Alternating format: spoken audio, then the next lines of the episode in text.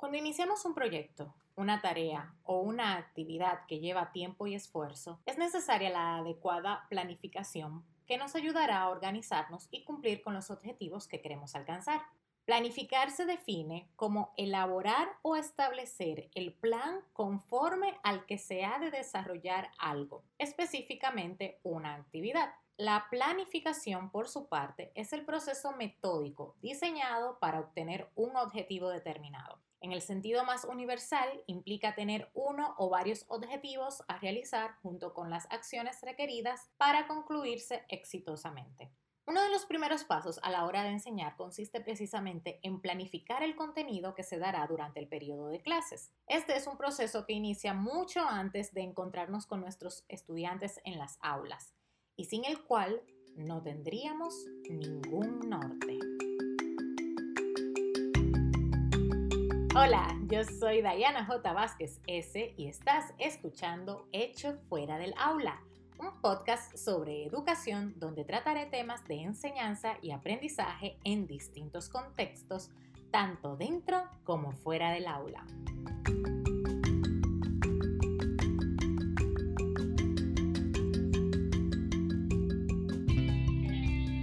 Todos los semestres, antes de que terminen las clases, se nos asigna la carga académica del siguiente periodo. Y desde que llega ese correo y acepto el horario que me sugieren, ya estoy con la máquina a todo vapor pensando en la planificación. Para mí es el proceso más complejo y pesado de todo el semestre, sobre todo cuando se tratan de materias nuevas y que no he dado antes, lo que implica que me toca trabajar el contenido desde cero.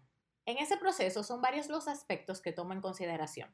Primero reviso el programa de la materia que me envían desde la escuela o departamento. Cada programa está dividido por unidad de contenido y desde hace unos años empezamos a trabajar las asignaturas por competencias. Así que también contienen las competencias que deben ser trabajadas o que el estudiante debería adquirir al finalizar el semestre.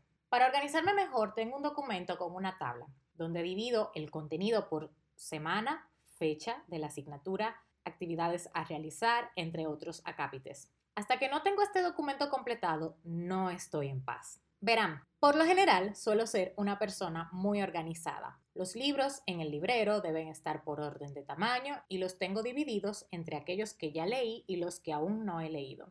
La habitación siempre debe estar con la cama arreglada, las almohadas bien colocadas, la colcha extendida. Cuando veo demasiadas cosas en el medio, me estreso. En fin, que el orden es parte de mi ser de por sí. Así que si inicia el semestre y aún no logré organizar mis materias, me da mucha ansiedad. Ojo, no suelo ser de las personas que andan con una agenda anotando absolutamente todo lo que deben hacer. No sé por qué, pero eso nunca ha funcionado conmigo. Ahora, algo que he notado que sí funciona es hacer una lista de cosas por hacer. De esa manera libero un poco mi cabeza de mis deberes y se siente muy bien ir marcando cada tarea a medida que la voy realizando. Sin embargo, con las clases es distinto. Para ellas debo sí o sí tener mi planificación preparada a tiempo. Por eso trato de esforzarme al máximo en los periodos de vacaciones para dejar al menos la calendarización lista, ese documento que me sirve de planificador para las clases. Además de ser un documento que comparto con los estudiantes porque me gusta que tengan a mano la agenda o guía de la asignatura desde el primer día. Esto porque los ayuda a prepararse para lo que vendrá y además así no pueden alegar desconocimiento de que no se les avisó con tiempo para alguna práctica en particular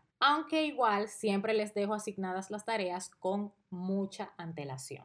Una vez tengo listo el documento con la agenda programada, lo siguiente es crear el contenido, en dado caso de que sea una materia nueva. En esto suelo tardar más tiempo y no siempre logro tener todas las presentaciones de todas las unidades antes del semestre, pero puedo ir preparándolas con más calma a medida que vamos avanzando y con mi guía puedo organizarme mucho mejor. Es probable que algunos profesores utilicen otro tipo de técnicas o no se preparen tanto antes de encontrarse con los estudiantes y quizás les funcione ese sistema. Pero he notado que al menos mis alumnos agradecen mucho cuando notan que el docente se organiza con anticipación para impartir las materias. Ahora que estamos de manera virtual, es más importante que nunca una correcta planificación. Organizarnos para ayudar a que nuestros estudiantes superen esta etapa tan retadora no solo implica enfocarnos en aprender nuevas tecnologías, que de por sí es algo que todo profesor debe hacer aunque no quiera. Lo lamento por aquellos que se han negado al uso de plataformas de aprendizaje y que ahora se ven obligados a usarlas porque no queda de otra. También implica adecuar los contenidos y para ello, en definitiva, hay que planificarse.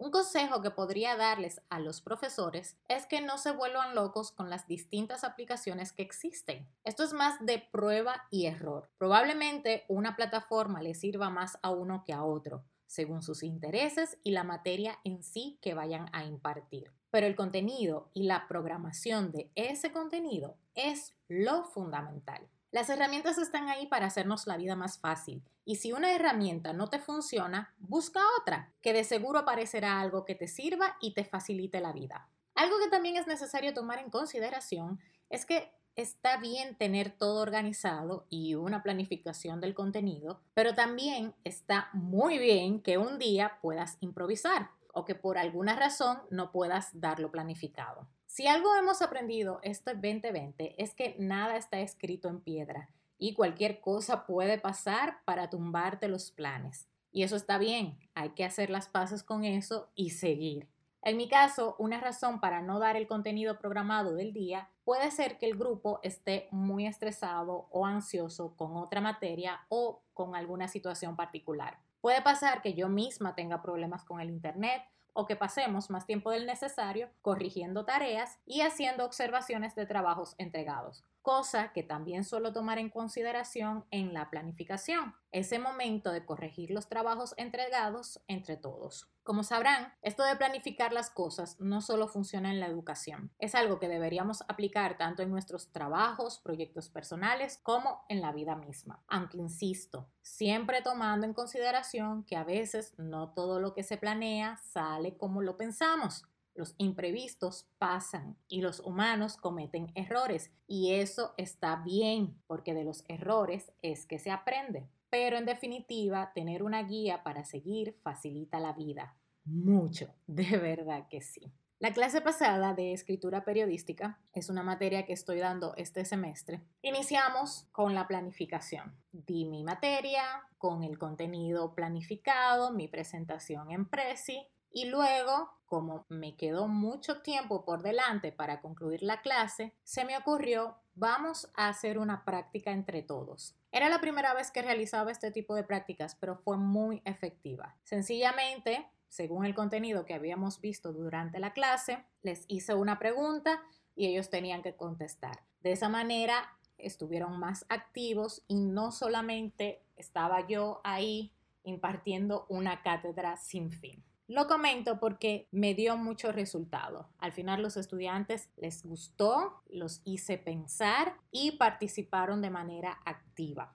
En situaciones así, cuando te sobra el tiempo de una sesión de clases o cuando entiendes que puedes agregar algo más a eso que ya tenías planificado, hazlo. Simplemente trata de hacerlo de una manera divertida, una manera espontánea y de una forma que no se vea tan improvisada, pero que sí puede ser improvisación, porque al final dentro de la planificación también se permite en algunas ocasiones improvisar. Gracias por llegar hasta el final de este episodio. Si te gustó, sigue el podcast y compártelo con tus amigos, familiares y conocidos. Puedes escucharnos en la página web www.hechofueradelaula.com y en Instagram en arroba hecho fuera del aula. Recuerda que puedes suscribirte a nuestro newsletter a través de nuestra página web para recibir contenido exclusivo. Además, puedes llenar el formulario que he dejado en la biografía de la cuenta de Instagram. Nos escuchamos en una próxima donde contaré más sobre mis experiencias en el mundo de la enseñanza y el aprendizaje.